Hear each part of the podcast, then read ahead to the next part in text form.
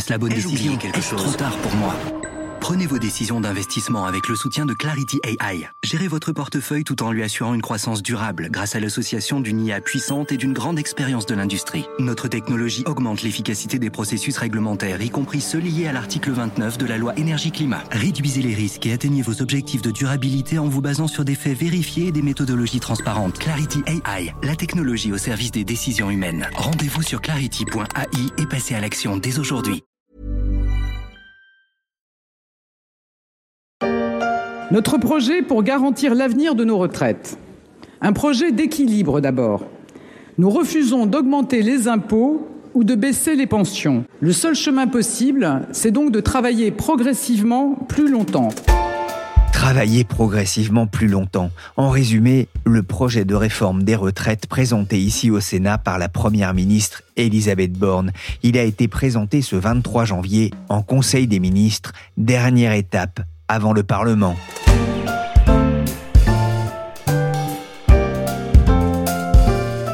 Je suis Pierrick Fay, vous écoutez La Story, le podcast d'actualité des échos.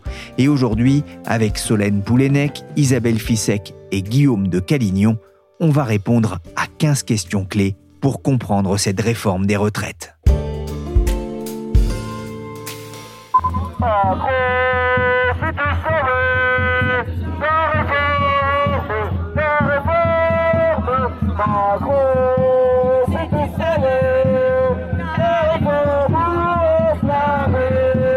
Le message des manifestants du 19 janvier est assez clair. En 2019-2020, il y avait eu dix journées de manifestations dans toute la France avant que le Covid ne renvoie tout le monde à la maison.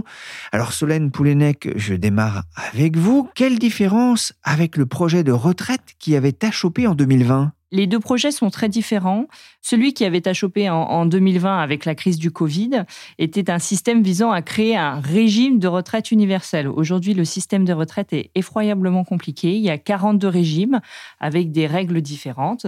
L'idée du système universel, c'était de remettre tout à plat et de créer une sorte d'uniformité pour que les Français soient davantage euh, égaux dans l'acquisition des droits à la retraite. Et donc, c'était vraiment une remise à plat complète. Alors, qu'aujourd'hui, la réforme ne modifie pas l'architecture euh, générale du, système de retraite. On conserve euh, tous les différents régimes. En revanche, on va resserrer certains boulons. On dit qu'on fait une réforme paramétrique, on modifie certains paramètres. Et les paramètres dont je vous parle, eh ben, tout le monde commence à les connaître maintenant parce que ça fait quelques jours que le, le gouvernement a présenté sa réforme. C'est un, on va augmenter l'âge légal de départ en retraite de 62 à 64 ans. Euh, il avait augmenté il y a quelques années de 60 à 62 ans. Et là, on franchit une étape supplémentaire. Et deux, on va accélérer l'augmentation de la durée de cotisation. C'est-à-dire que la gauche avait voté le passage de la durée de cotisation nécessaire pour partir à la retraite de 42 à 43 ans, mais ce passage se faisait de façon progressive. Alors il fallait toujours se faire de façon progressive, mais ça sera plus rapide que prévu auparavant. Solène, le gouvernement a fait le choix de reporter l'âge légal, mais y avait-il d'autres solutions? C'est vrai qu'il y a plusieurs paramètres auxquels on peut toucher pour faire une réforme des, retraites. hein.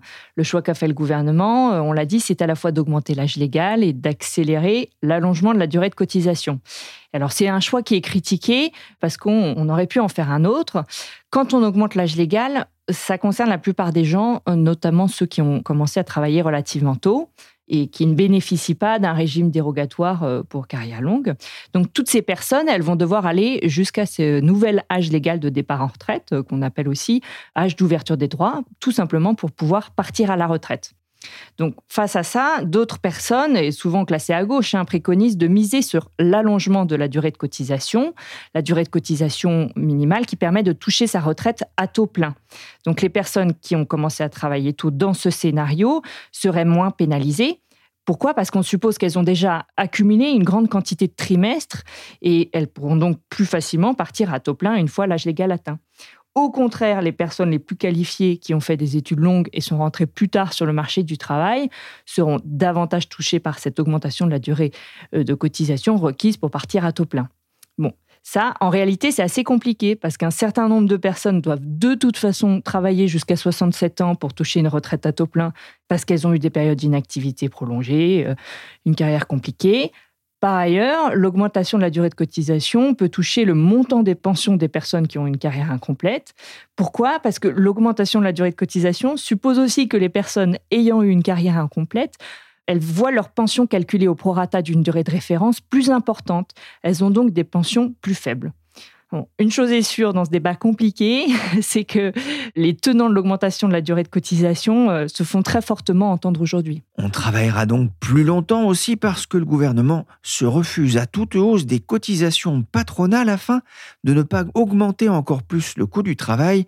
Pas question non plus de taxer plus le capital et notamment la fortune des milliardaires, solution avancée par la France insoumise. T'as pensé à payer ta taxe foncière, taxe immobilière, taxe professionnelle, taxe sur le personnel, taxe d'apprentissage, taxe si t'es passage, taxe sur tout ce qui bouge, sur tes clopes et sur ton rouge, sur tes cachets d'aspirine, sur ta vodka et sur ton jean. Alors, il y a une petite musique qui monte dans l'opposition à ce projet, c'est celle de l'iniquité entre les actifs et ceux de plus en plus nombreux qui sont déjà à la retraite. La réforme ne porte-t-elle vraiment que sur les actifs? Le gouvernement a fait le choix de ne pas toucher aux retraités. C'est pas quelque chose qui est euh, forcément intuitif. On pourrait se dire que eux aussi peuvent être mis à contribution pour euh, assurer la pérennité d'un système, d'autant qu'ils ont un, niveau de vie aujourd'hui légèrement supérieur à celui des actifs, les retraités. Mais euh, le gouvernement a écarté cette option. Il dit qu'il faut pas toucher aux, pensions. Et puis évidemment, on peut penser que compte tenu de l'électorat du gouvernement, les, retraités sont un électorat généralement mobilisé, enfin sont ceux qui votent. Donc il y a une sensibilité euh, importante euh, des politiques vis-à-vis de cette population.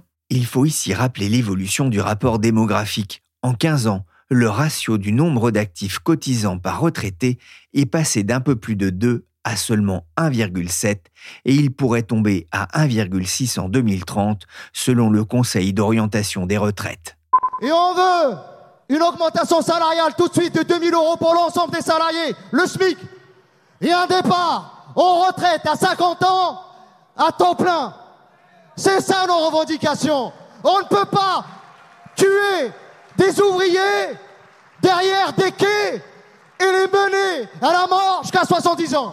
Est très en forme ce syndicaliste de la CGT lors d'un meeting de la NUPES capté par BFM TV. La retraite à 50 ans, alors il n'est pas tout à fait sur la même longueur d'onde que l'exécutif. Solène, mais à quel âge pourra-t-on partir en retraite? Donc, quand la réforme sera pleinement montée en charge, on devrait partir à 64 ans. Mais il faut cependant avoir en tête que la réforme va s'appliquer euh, progressivement. 64 ans, c'est d'ici à 2030 à la fin du quinquennat, euh, on est à 63 ans et 3 mois, parce que l'âge légal est relevé à raison de 3 mois par année de naissance. Donc ça, c'est la règle de base. Et ensuite, il existe des situations euh, très différentes dans lesquelles il est possible de, partir avant ce nouvel âge légal. Donc par exemple, si vous avez commencé à travailler tôt, euh, mettons autour de 18 ans, vous pouvez bénéficier du dispositif carrière longue qui ouvre droit à un départ anticipé euh, à la retraite. Donc, sous réserve de remplir certaines conditions, il est possible que vous puissiez partir à, 62 ans, c'est-à-dire deux ans avant ce nouvel âge légal. Chez les fonctionnaires, il existe des catégories euh, dites actives, c'est-à-dire des personnes qui peuvent partir plus tôt parce qu'on considère que leur métier est pénible, les policiers, les aides-soignants, etc. Donc pour eux, il sera toujours possible de partir plus tôt, même si ce sera euh, décalé par rapport à ce qui existait auparavant.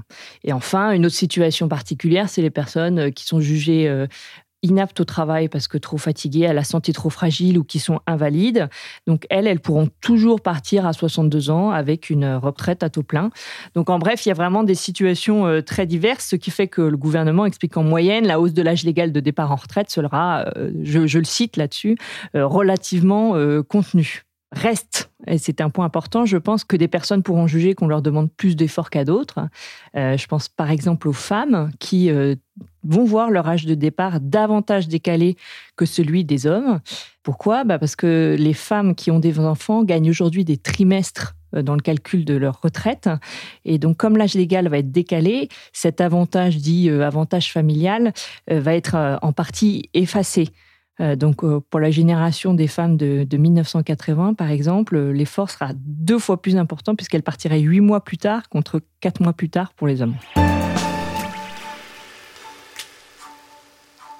Guillaume de Calignon du service international des échos, les Français sont-ils moins bien lotis que les autres Européens en matière de retraite? Pierrick, je crois qu'ils sont un peu mieux lotis. En effet, le système de retraite français apparaît comme étant un des plus généreux pour les retraités. En tout cas, il est plus généreux que celui de nos voisins européens. Alors ça ne constitue pas en soi une raison suffisante pour le réformer, mais c'est un fait. On part à la retraite plus tôt en France qu'en Allemagne. Le revenu des retraités, lui, est plus important en France que chez nos voisins, notamment quand on le compare à celui du reste de la population. Un chiffre, les retraités français bénéficient d'un revenu 2% supérieur à celui des autres Français. En Allemagne, ben, le revenu des retraités est plus bas de 13%. Le taux de pauvreté des retraités français aussi est l'un des trois plus faibles de l'Union européenne, avec le Danemark et le, Luxembourg. Il atteignait 11% en 2021, alors que la moyenne européenne est à 16%. Et en moyenne, un Français passe près de 25 ans à la retraite. C'est, avec les Luxembourgeois, la durée la plus longue de l'Union européenne, et c'est 5 ans de plus que les Allemands. Alors, il faut dire que l'espérance de vie des Français est plus élevé que dans beaucoup d'autres pays européens. Et il faut ajouter aussi une explication à cette générosité, c'est que les travailleurs français cotisent plus que les autres pour payer la retraite de leurs aînés. Les cotisations retraite représentent 25% du salaire brut en France, contre 19% en moyenne dans les pays développés. D'où le fait que le système français fait que les retraités sont plutôt bien lotis. Bonjour monsieur, je voudrais un acte de naissance s'il vous plaît. Un acte de présence? Non, un acte de naissance. De, l'essence Bon, enfin, mademoiselle, on n'est pas une station-service ici Travailler jusqu'à 80 ans, c'est vraiment pas possible. Comment une loi pareille a pu être votée? À la vision de la mini-série Et toi tu votes, qui imagine les services d'une mairie gérée par des septuagénaires, avec humour bien sûr, ça m'amène à la question de la fonction publique, Solène. Les fonctionnaires sont-ils concernés par cette mesure? Oui, les fonctionnaires sont aussi concernés par la réforme. C'est d'ailleurs euh, un des arguments du gouvernement pour dire euh, la réforme, elle est juste, elle va s'appliquer à tout le monde. Donc les fonctionnaires devraient voir leur âge légal reporté de deux ans il y a un certain nombre de paramètres, en revanche, qui vont pas bouger pour les fonctionnaires. Et ça, c'était très important pour eux. Le gouvernement a décidé de maintenir ce qu'on appelle les catégories actives, donc c'est-à-dire de permettre des départs anticipés pour ceux parmi les fonctionnaires qui ont des métiers euh, jugés pénibles. Le policier, le pompier, euh, l'aide-soignante ont des départs euh, en retraite prévus plutôt que les autres. Et donc, ces catégories actives sont préservées. Il va y avoir un décalage de départ en retraite, mais il y aura toujours un départ anticipé. En 2019, il y avait le, projet d'un régime de retraite universel. Avec ce projet paramétrique, on a bien compris que c'est un projet d'une philosophie différente. Dans ce contexte, que va-t-il advenir des régimes spéciaux, Solène? Les régimes spéciaux sont appelés à disparaître progressivement et très progressivement, parce qu'en fait, ce qu'a prévu le gouvernement, c'est de euh, ce qu'il appelle la clause du grand-père. Alors, ça peut paraître un peu curieux, mais ça veut dire que les nouveaux entrants dans ces régimes spéciaux, ceux qui vont euh, rentrer à la, à la RATP, euh, ceux qui vont rentrer dans une entreprise type NG, ce qu'on appelle les entreprises des industries électriques et gazières, ne seront pas embauchés avec les avantages du régime spécial en ce qui concerne la retraite. Donc, au fur et à mesure des embauches, la taille du régime spécial, elle devra euh, diminuer au fur et à mesure du temps. Mais les régimes spéciaux, ils vont continuer à perdurer avec des départs anticipés et, comme je disais, une augmentation quand même de l'âge de départ, mais par rapport à une borne euh, qui peut être euh, basse pour ces régimes spéciaux. Solène, y aura-t-il une retraite minimum comme il y a un salaire minimum? Le gouvernement s'est engagé à revaloriser la pension minimum pour la porter à 85% du SMIC et après elle devrait évoluer en fonction de l'inflation. Donc ça, c'est pour les gens qui ont une carrière complète au SMIC avec l'idée qu'il faut que ces personnes qui ont travaillé toute leur vie et qui euh, ont eu des petits salaires, mais aussi vont être amenés à travailler plus longtemps, vont voir leur pension de retraite revalorisée. Alors autour de ce sujet, ce qu'on appelle le, MICO dans le jargon, c'est le, minimum de pension, il y a eu une évolution dans la position du gouvernement. Le gouvernement a commencé par dire cette mesure d'augmentation de la pension minimum va d'abord bénéficier aux futurs retraités puisque ce sont eux qui vont devoir travailler plus. Et puis, euh, cette façon de voir les choses, elle est mal passée, euh, notamment auprès des partenaires politiques euh, de la majorité, la droite des républicains. Et le gouvernement a tout de suite, en tout cas au moment de la présentation de, son projet de loi devant la presse, il a dit, bon, bah, on a entendu ce qui s'était dit, on va aussi augmenter la, la retraite minimum pour le, ce qu'on appelle dans le jargon le stock, donc c'est-à-dire les retraités actuels. Mais pour avoir ce niveau de 85% du SMIC, il faudra avoir une carrière complète au SMIC.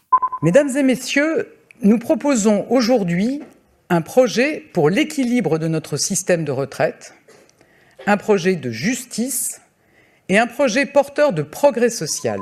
Elisabeth Borne, lors de la présentation du projet du gouvernement pour l'avenir de notre système de retraite, justice, équilibre et progrès social, des mots que l'on a entendus souvent sur les plateaux de télé.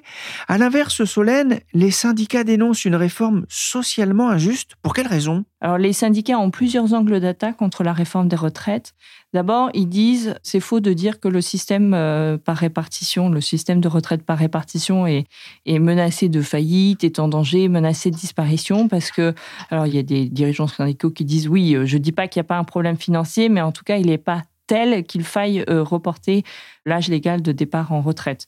Et puis après, il y a aussi, bien sûr, beaucoup de critiques sur le, fond du projet. Le gouvernement, lui, dit c'est juste parce que certes, je demande aux Français de travailler plus longtemps, mais d'un autre côté, j'ai prévu des dispositions particulières, par exemple pour ceux qui ont commencé à travailler tôt, le dispositif euh, carrière longue dont on a parlé un peu avant.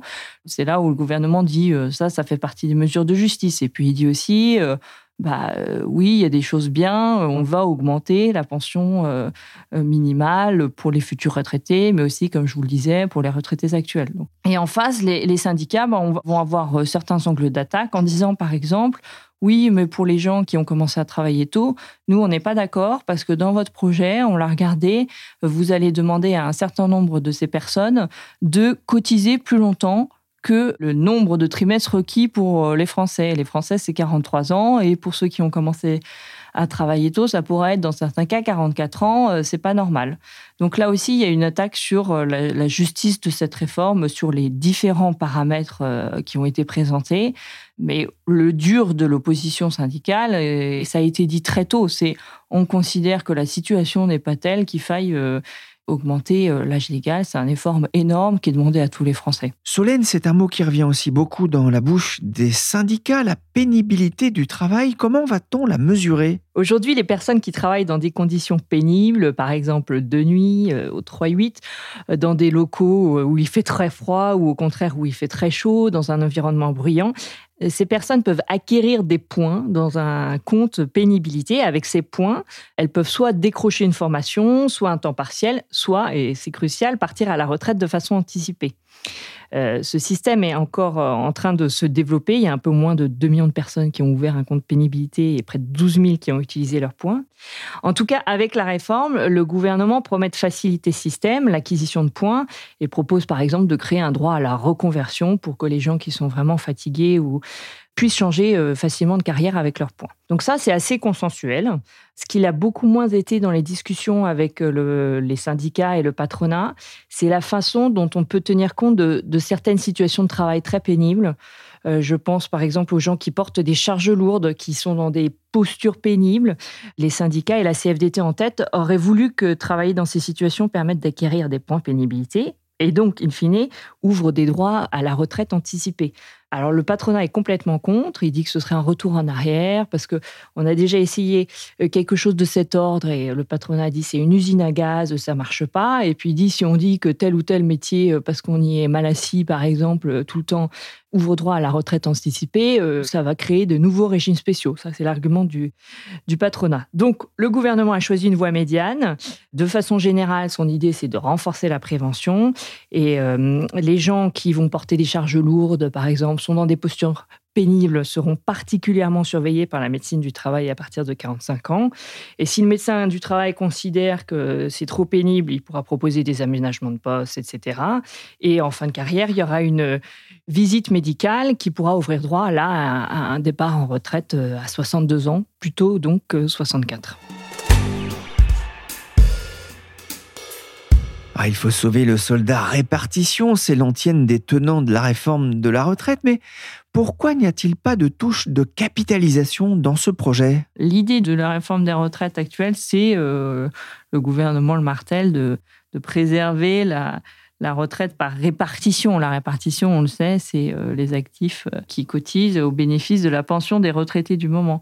Et la capitalisation, c'est pas un système qui est très très développé en France, comme vous le savez. Alors il y a, quelques systèmes en fait, mais euh, c'est pas du tout à l'ordre du jour. Et puis c'est pas quelque chose qui est politiquement très très aimé. Mais il y a quelques parlementaires, je pense, qui seraient pas hostiles à ce qu'on en profite pour renforcer un petit peu les solutions qui existent pour la capitalisation. Mais c'est vraiment pas le débat de la réforme actuelle, en tout cas. Cette réforme permettra-t-elle d'effacer les déficits des systèmes de retraite Solène En clair, sera-t-elle suffisante? Avec la réforme, le gouvernement veut arriver à l'équilibre du système de retraite à l'horizon 2030. Grosso modo, euh, sur la table à cet horizon, il y a 13 milliards euh, d'euros de déficit et la réforme doit permettre de dégager autour un peu moins de 18 milliards d'euros d'économies. Donc théoriquement, à cet horizon, le système pourrait être en excédent. Mais ça, c'est sans compter sur le fait que le gouvernement a mis en place des mesures d'accompagnement de la réforme, hein, ce qu'on appelle euh, parfois euh, le sucré, qui doit faire oublier l'amertume de la réforme. Et donc, je pense euh, par exemple à l'augmentation de la pension minimale à 1200 euros, 85% du SMIC pour ceux qui ont eu une, carrière complète, mais le gouvernement a aussi promis de ne pas toucher à l'âge des invalides dont j'ai un peu parlé. donc tout ça, ça coûte cher. D'où le fait qu'avec la réforme, le système finalement à horizon 2030 serait tout juste à l'équilibre. Et en réalité, l'édifice est assez fragile parce que pour euh, construire ce scénario, le gouvernement a retenu certaines hypothèses qu'on pourrait considérer optimistes. Euh, par exemple, il tape sur un taux de chômage de 4,5%. Donc, euh, Pierrick, là, on n'y est pas encore. Donc, autrement dit, voilà, beaucoup d'experts considèrent que ça sera certainement pas la dernière réforme des retraites.